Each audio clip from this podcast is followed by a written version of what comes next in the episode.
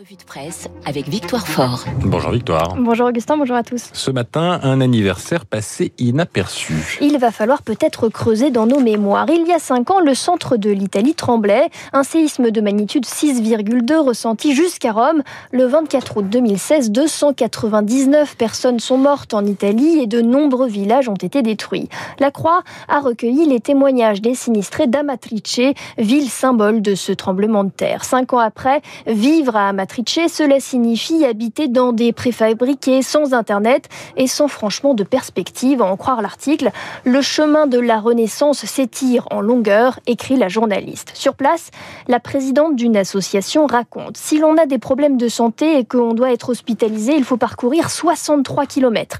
La région a dû faire une croix sur le tourisme et les infrastructures comme les églises tardent à être reconstruites, nous dit la Croix. La première pierre du nouvel hôpital a été déposée le 31 juillet, cet été donc, cinq ans après. Je me dis en lisant l'article qu'il fut un temps où tous les titres quotidiens seraient allés en reportage chez nos voisins cinq ans après le tremblement de terre à la Matrice. Mais ça, c'était le temps BC, comme on dit en anglais, before coronavirus, l'époque du monde sans épidémie. Aujourd'hui, c'est une nouvelle rentrée sous Covid qui préoccupe nos journaux. Télétravail, le retour des salariés vire au casse-tête, c'est la manchette du Figaro ce matin. Entreprise, culture, élections, voyage, voilà le variant Delta qui nous joue de nouveaux détours. Encore un mois de septembre sous Covid. Depuis l'annonce du protocole sanitaire à l'école de Jean-Michel Blanquer, une inconnue, est-ce que ce sera suffisant? Libération consacre le dossier de son édition du jour à l'épidémie chez les enfants. Partons sur l'île de la Réunion. Là-bas, les élèves ont repris l'école il y a une semaine et devant un lycée de Saint-Denis, des parents manifestent contre la mise en place d'un centre de vaccination éphémère. C'est pourtant la nouveauté de la rentrée et la colère est peut-être prophétique. Le ras-le-bol s'installe et deux lignes s'opposent partout. La croix nous amène aussi en Floride où le port du masque à l'école est devenu un sujet ô combien politique. Le gouverneur républicain de l'État a proscrit le masque à l'école à la rentrée, mais face au rebond épidémique, les autorités scolaires des grandes villes comme Miami l'ont rétabli à contre-courant. Une ligne de fracture s'est constituée ces dernières semaines entre les États à majorité démocrate ayant imposé le masque à leurs élèves et ceux dominés par les conservateurs souvent pro-Trump qui s'y refuse, écrit le journaliste, qui rappelle qu'en Floride, les élèves ne sont pas retournés physiquement à l'école depuis 17 mois. Alors, pour départager démocrates et républicains, le Parisien a peut-être le début d'une solution. Page 10, des petits élevés en plein air. Ça pourrait être le slogan écrit en italique sur une boîte d'œufs extra frais, mais non, Augustin, je vous parle toujours d'enfants. Les crèches en plein air font aujourd'hui l'objet d'un véritable, véritable engouement, nous dit le Parisien, et l'initiative vient d'un pays plutôt glagla, le Danemark. L'équation est simple, qu'il pleuve, qu'il vente, les enfants doivent être dehors 80% du temps où ils sont à la crèche. Lyon prévoit d'ouvrir 20 crèches en plein air dans les 5 prochaines années, dixit le Parisien. Ces structures existaient en France avant la pandémie, mais de toute évidence, c'est bien la crise Covid qui a accéléré le mouvement. Et dans les échos, au contraire, un secteur qui tourne au ralenti. Dossier ce matin sur le modèle économique des voyages d'affaires durablement impactés par la crise sanitaire. La tendance est à la réduction des séjours professionnels et c'est tout un écosystème qui rouille, nous explique les échos. L'école de commerce de Montpellier a lancé une vaste étude sur le sujet.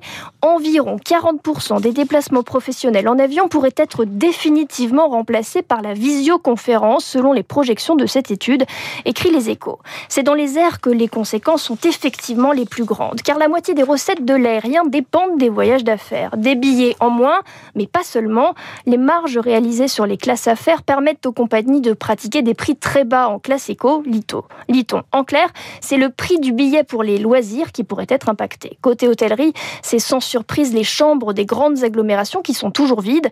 Il va falloir se réorienter et vite, dit l'éditorialiste. Les hôteliers envisagent de proposer leurs espaces aux télétravailleurs. Fin de citation. Jean-Marc Vittori croit qu'il n'y aura plus de retour en arrière. Une téléconférence d'une heure peut souvent être aussi efficace qu'un voyage de deux jours. Enfin, vous nous parlez, Victoire, d'un homme qui, lui, est toujours en voyage. Nous avons tous autour de nous des familles, des couples binationaux dans l'incapacité de se retrouver du fait de la crise Covid. Des familles séparées par la Manche, par des quarantaines et des frontières qui s'ouvrent, puis se referment. Un Espagnol aimerait bien rentrer chez lui, nous raconte le Figaro. C'est Juan Carlos, l'ex-monarque. Juan Carlos est aux Émirats arabes unis et il s'ennuie. Pourtant, son exil n'a rien à voir avec la pandémie. L'ancien souverain est dans l'obligation de se faire tout petit, le plus discret discret possible même. Juan Carlos nous avait habitués au secret d'alcôve qui dérange la couronne, mais c'est cette fois-ci des accusations d'enrichissement personnel et de fraude fiscale qui l'ont poussé à l'exil sur une île proche d'Abu Dhabi. Voilà trois ans que la justice enquête et Juan Carlos semble avoir des choses à se reprocher. Expatrié depuis un an, il désamorce la bombe en versant volontairement de l'argent au fisc pour régulariser sa situation. Plus de 4 millions d'euros l'année dernière, nous dit le Figaro, 680 000 en décembre. Despacito, Despacito. Aujourd'hui, il voudrait rentrer. Pour Noël, il a bien demandé au roi Philippe, son fils, idem pour cet été, mais Juan Carlos se heurte à chaque fois à une certaine réticence de la part du palais. El Rey Felipe aimerait d'abord que les enquêtes aboutissent avant d'accepter le retour de papa. Car cette affaire de fraude pourrait bien faire tomber la couronne. Le Figaro écrit Une proportion importante d'Espagnols républicains de cœur a affiché son attachement à la personne du roi et sa reconnaissance pour son rôle dans le rétablissement de la démocratie espagnole au lendemain du franquisme.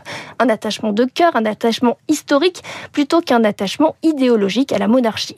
On comprend mieux pourquoi le roi actuel est si prudent, insensible à l'ennui de Juan Carlos. En attendant, El País décrit joliment les journées lassantes d'un ancien roi dans sa prison dorée. Il tue le temps en regardant des films dans son cinéma privé et passe des heures au téléphone. Merci, Victoire Fort. Pas d'exil pour vous. Vous revenez demain matin à 8h30 pour la revue de presse. Nous sommes un 24 août. Le chanteur Léo Ferré est né un 24 août en 1916. Euh, l'interprète d'Avec le temps était aussi un fou de musique classique au point de composer quelques pièces, d'animer des émissions sur le classique à la radio et de diriger des orchestres symphoniques. Oui, oui, Léo Ferré, l'anarchiste, était chef d'orchestre, même si la critique n'a pas toujours été tendre avec lui. Voici un petit exemple, l'ouverture Coriolan de Beethoven.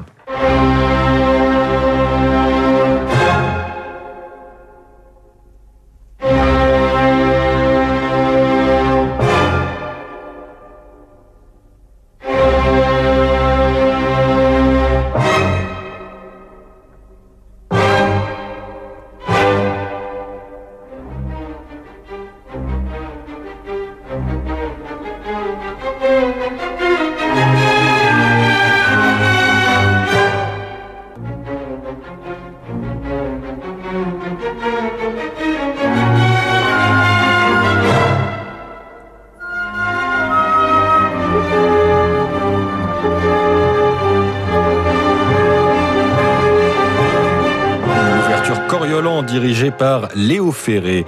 Il est 8h41 sur Radio Classique. Restez avec nous dans un instant.